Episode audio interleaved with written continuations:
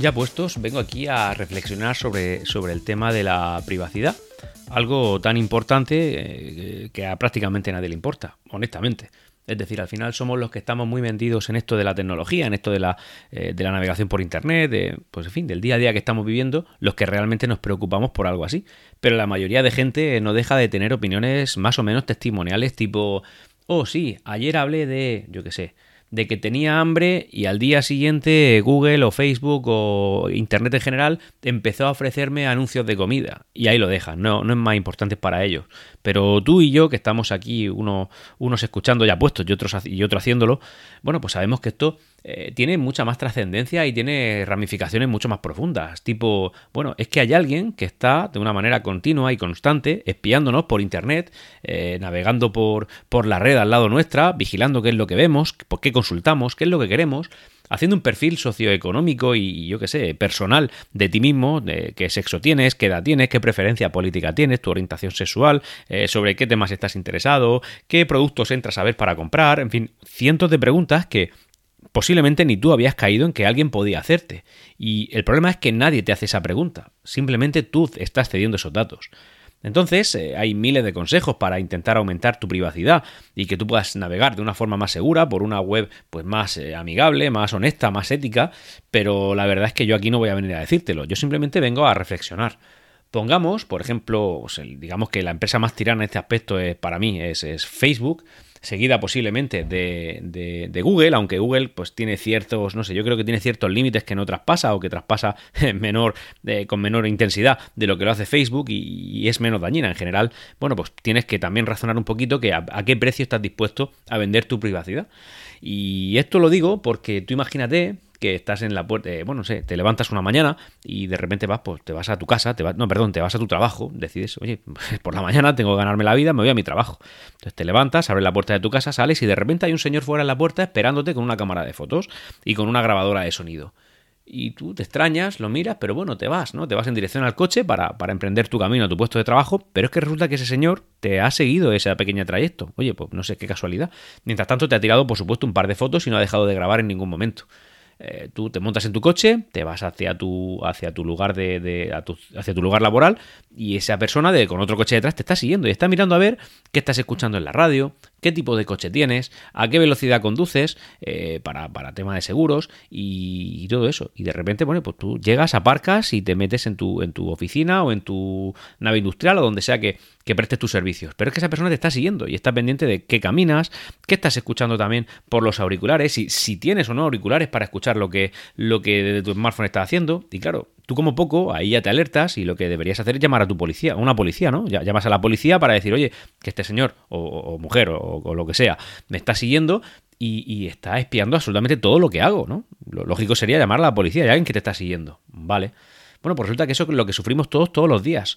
Eh, a través de Internet, en la vida digital, esto es lo que estamos eh, sufriendo continuamente. De hecho, esos típicos anuncios, esos típicos, perdón, eh, cartelitos que te salen cuando entras por primera vez a una web de, oye, acéptame todas las cookies, es lo que es. Ya alguna empieza a ser un poco más ética y te dice, aceptar solo las necesarias. Ya, bueno, ya por lo menos están limitándose un poco. Y, y esto es lo que estamos permitiendo. Y realmente es un problema, ¿eh? También es verdad que hay mucha gente que se pasa un poco de lista y dice, oye, yo es que cuando quiero mucha privacidad lo que hago es, no sé, por ejemplo, ahí ya sabéis que hay fanboys en, todas las direcciones, hay fanboys en dirección, pues oye, yo soy más de, más de un iPhone, yo soy más de un Android o yo soy más de lo que, bueno, ya no hay más, esos son los dos que hay, ¿no? Pero hay gente que es muy férrea y que de manera irracional defiende esto y ya sabéis, por lo que yo he dicho muchas veces, que no le encuentro ningún sentido a defender de una manera mm, totalmente irracional cualquiera de los dos sentidos. Es decir, al final los dos son buenas en lo suyo y depende de tus necesidades. Pero sí que es verdad que pueden llegar algunos que posiblemente sean los más ignorantes los que dicen, bueno, pues yo es que me voy a un sistema que considero más privado, oye, posiblemente lo sea, que es el de Apple, eh, que cuida más tu, privacidad. Oye, de momento posiblemente lo sea, es así. posiblemente no, estoy convencido de que Apple cuida más tu privacidad de lo que lo puede hacer Android con, el, con, Google detrás, pero también es verdad que, oye, yo es que me compré un iPhone para ser una Dalí de la privacidad, pero mira, eh, mira mi perfil de LinkedIn, una de las aplicaciones, por cierto, más tóxicas en materia de privacidad para cualquier dispositivo móvil. Ah, y mira, me han escrito por Facebook. Bueno, tío, ya me, estás hundiendo, es decir, no me vengas con la Dalí de la privacidad porque entonces aquí lo has perdido todo. O mira, eh, qué chuli lo que he puesto por Instagram. Madre mía, o sea, eso es pecado capital para la privacidad. Entonces, tenemos que ser conscientes y tenemos que, asumir que nuestra privacidad está siempre comprometida. Ahora, dentro de lo de lo que podemos nosotros controlar, tenemos que tener en cuenta pues, varias cosas a tener cuidado. Por ejemplo, no instalarte aplicaciones que sabes que son tremendamente dañinas para esto. Aquí incluye todas las de Meta y sorprendentemente, de verdad, ¿eh? y fíjate que Microsoft es una empresa que me gusta. LinkedIn es una, de la, es una de las más dañinas con el tema de la privacidad. O sea, lo navega absolutamente todo. Por suerte, los sistemas operativos, primero Apple y siempre después Android, esto siempre ha sido así en el tema de privacidad, bueno, pues están poniendo ciertos controles que, que te permiten que esto no pase así. Vas a seguir recibiendo publicidad, pero será publicidad menos segmentada, por tanto, posiblemente menos interesada, menos interesante para ti, pero también es verdad que es publicidad que no ha sido obtenida de manera no, fraudulenta, pero sí poco ética con tu, con tus datos de, de navegación. Entonces, como digo, el que tiene un iPhone dice que busca una privacidad extrema, pero luego tiene esas aplicaciones que he dicho, oye, estás fuera de lugar. A ver, si tú quieres tener una privacidad extrema, punto uno, lo que tendrías que comprarte es un smartphone tonto. Olvídate de sistemas operativos. Es decir, tienes que buscarte uno que no tenga GPS, que prácticamente no tenga, no, prácticamente no, que no tenga conexión a internet directamente. Es decir, que llame y mande mensajes de texto. Y cuidado con los mensajes de texto que la privacidad está muy en entredicho.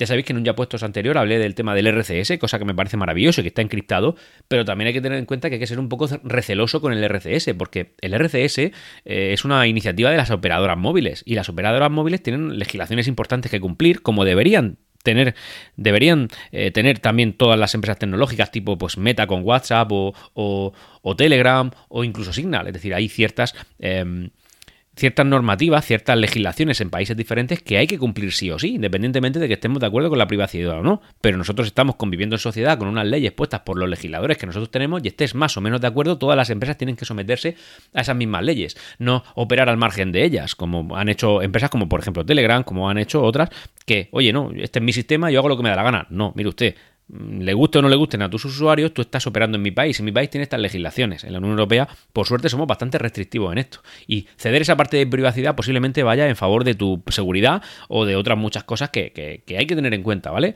Entonces, si tú quisieras, eh, como digo, tener una privacidad total, pues cómprate un móvil tonto que solamente llame, no mandes mensajes de texto y ya sabes que las llamadas pues, pueden ser perfectamente escuchadas en caso de necesidad, ¿no? O sea, bueno, si te escuchan las llamadas, el problema no es que te las escuchen, el problema es por qué te las están escuchando, campeón.